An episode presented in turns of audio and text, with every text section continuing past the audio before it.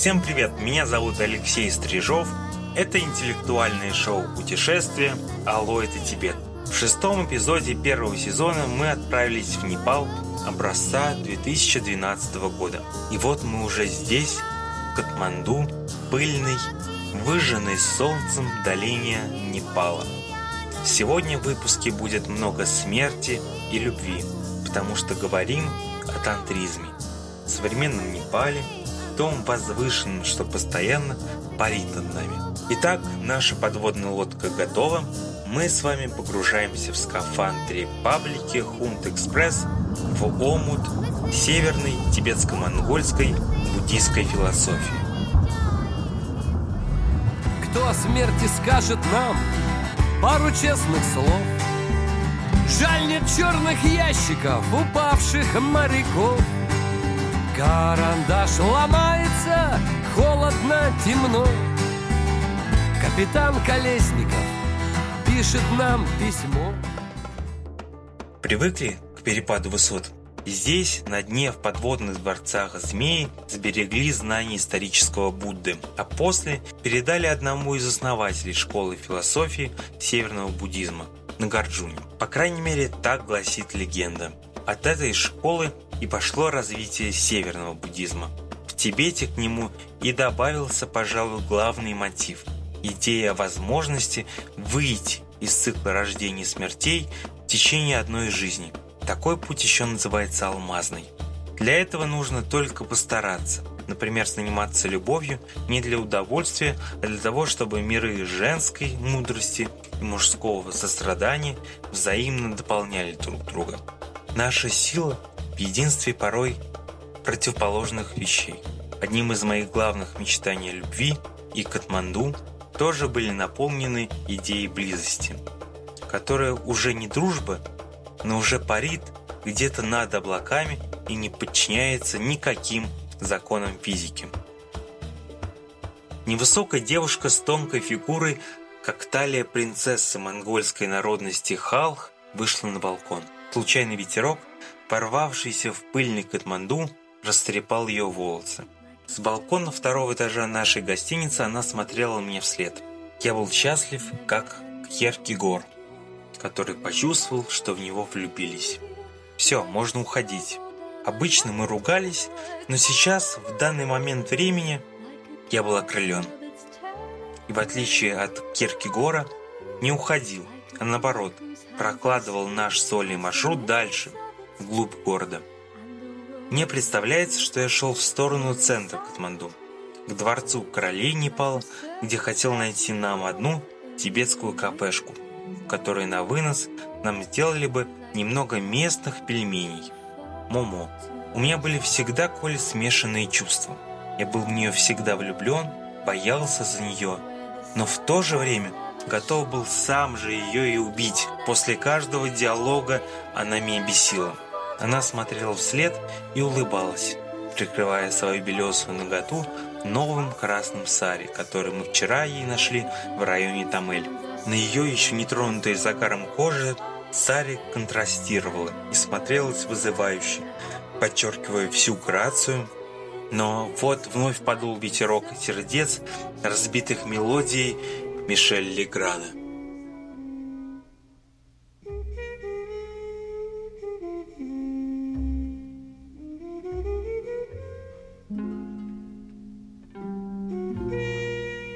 Порой, чтобы выжить в этом бесконечно меняющемся мире, с тем самым маленьким колышком любви к себе, которым я прибивал палатку на берегу монгольской реки Архон у Каракарума, нужно убить себя или других. В жизни не хватает усилия над самим собой. Оно теряется в привычках и привязанностях. Но, как писал Иосиф Бродский, «Господа, разбейте хоть пару стекол, как только терпят бабы». Парадоксальным образом любовь к жизни становится любовью к смерти. Сейчас вспомнился французский философ Луи Альтюсер, который страдал клинической депрессии и в пылу массажа для своей жены задушил ее. Причем понимание, что он убил человека, Альтюсеру пришло не сразу.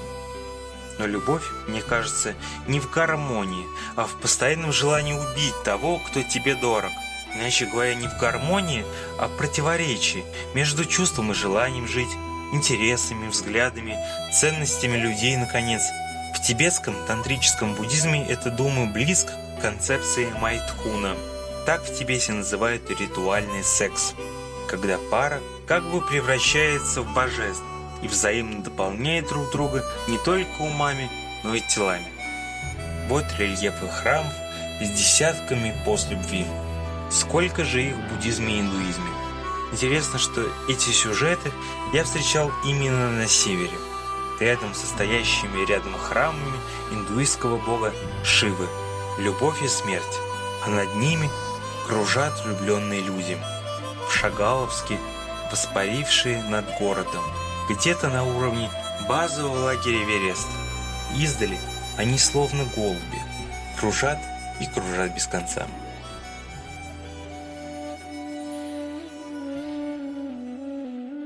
То есть речь ни разу не об удовольствии, а о чем-то большем. Судьбе, может быть. Помните Дубровского, который влюблен в Машу? Но когда та уже венчалась, он не противится этому, поскольку такова дхарма, закон жизни.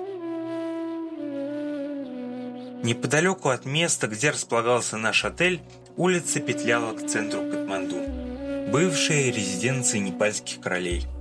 В своих снах я именно по ней увлекался в сторону главной площади столицы, на которой располагается Королевский дворец. Монархия сохраняла здесь аж до 2008 года, когда я беспечно играл в КВН и ни разу не думал, что окажусь когда-нибудь в Непале. По главе страны тогда была все та же династия Шах, про которую мы говорили в детской версии седьмого эпизода. Власть династии Шах стала причиной объединения Непала в единую страну. В 1768 году, во время ночного праздника, девочка, живая богиня Кумари, возложила гирлянду цветов на представителя династии Шах Притхви Нараяна. Фактически, тем самым она, богиня, благословила власть нового правителя долины. Менее поэтичен и более жесток конец этой самой династии в самом-самом начале 21 века. К 2001 году в стране назрел кризис власти, который усугубили массовые забастовки и нерешенность вопроса с беженцами из Бутана. При этом король Берендра демонстративно отказался от участия в политике. Но, как говорится, если ты не занимаешься политикой – то политика занимается тобой. Так случилось и с династией Шах. Кредит народного доверия к ним был едва ли не окончательно подорван 1 июня 2001 года. В зале дворца королевская семья в расширенном составе встретилась за игрой в бильярд. Присутствовали все родственники, за исключением брата короля, принца Янендера. Принц был в своей загородной резиденции, что соответствовало предписанию его гороскопа. Поэтому Генендра не пострадал при случившейся трагедии. Под воздействием алкоголя и наркотиков наследный принц Дипендра ворвался в игральный зал с оружием и расстрелял всех собравшихся. Мне представляется, что он в этот момент по-триеровски кричал «Хаос is raging!» От рук Дипендра в тот вечер погибло 11 человек. Король, королева, дядя, братья, сестры. Под конец своей кровавой бойни принц попытался убить и самого себя, но, видимо, не получилось. В коме он был объявлен новым правителем Непала, а спасшийся брат бывшего короля – его регентом. Но Дипендра скончался уже через два дня после устроенной им бойни. Всю семью кремировали у храма Пашупатинатх, после чего едва ли не сразу образовалась группа демонстрантов с антиправительственными лозунгами. Королевская власть дискредитировала себя. В тот момент ни монарх, ни премьер-министр не смогли противопоставить хорошую программу действий против нарастающих недовольств, которые поддерживали растущие силы маоистов – Наконец, В январе 2007 года в Непале была принята Временная Конституция. Она лишала короля верховной власти в стране. В конце мая 2008 года Непал был провозглашен Демократической Республикой. От роскоши королевства Непал сегодня остались только живые богини, девочки, у которых ни разу в жизни еще не случалось месячных, архитектура и уклад жизни. Последний меняется очень медленно в столице. А что уж говорить про горы, откуда и пришла династия Шах. Нет шанса не вспоминать, как солнечные лучи тут, в горах, преломляются в вечных снегах шапок Гималаев. В 2012 мы с другом переночевали в гостинице у подножия одной из гор района Напурна. Это было мое первое высокогорье. Почти 3000 метров над уровнем моря. С непривычки мешало уснуть. В горах с нами шел проводник народности Шер. Его звали Кира. Он посоветовал выпить чай с имбирем. Я выпил, пропал озноб, а на душе стало хорошо. Я уснул, ожидая раннего подъема в горы. Ранним утром мы вышли наблюдать, как первые солнечные лучи показываются из-за шапок. В предутренний час мы вышли наблюдать, как первые солнечные лучи показываются из-за шапок восьмитысячник Манапурна и Даулагере. Как же это прекрасно вспоминать. Память только еще глубже погружает молчаливую буддийскую мудрость Гималаев. На горизонте, ближе 6 утра, выглянуло солнце. Пастельные тона будто бы материализовались вокруг, выплыв то ли с полотен Николая Рейха, то ли из-за шапки Напурны. На мгновение показалось, что там, за перевалом, какая-то другая вселенная. Ну что ж, теперь мы можем поговорить о загадочной Шамбале. Есть она или нет, и где ее искать. В 1980-е годы Борис Гребенщиков спорил с автором строчек песни «Город золотой» Алексеем Хвостенко. Он спорил о возможности найти рай на земле. Гребенщиков пел «Под небом голубым есть город золотой», а Хвостенко пел «Над небом голубым есть город золотой». Так кто же прав?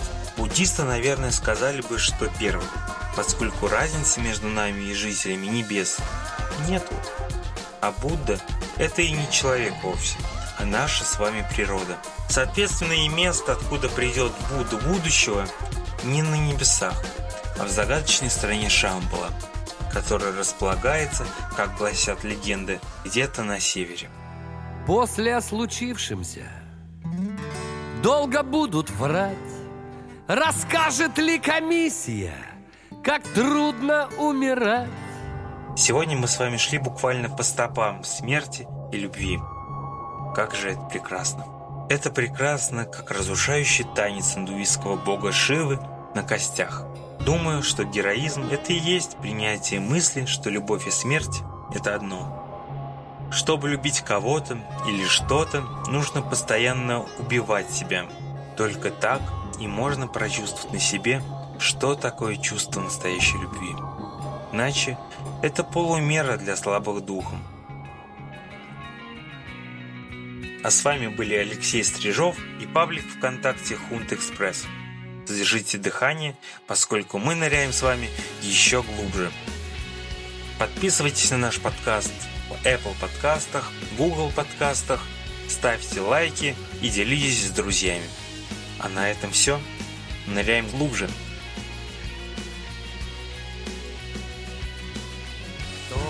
Нас ровесники?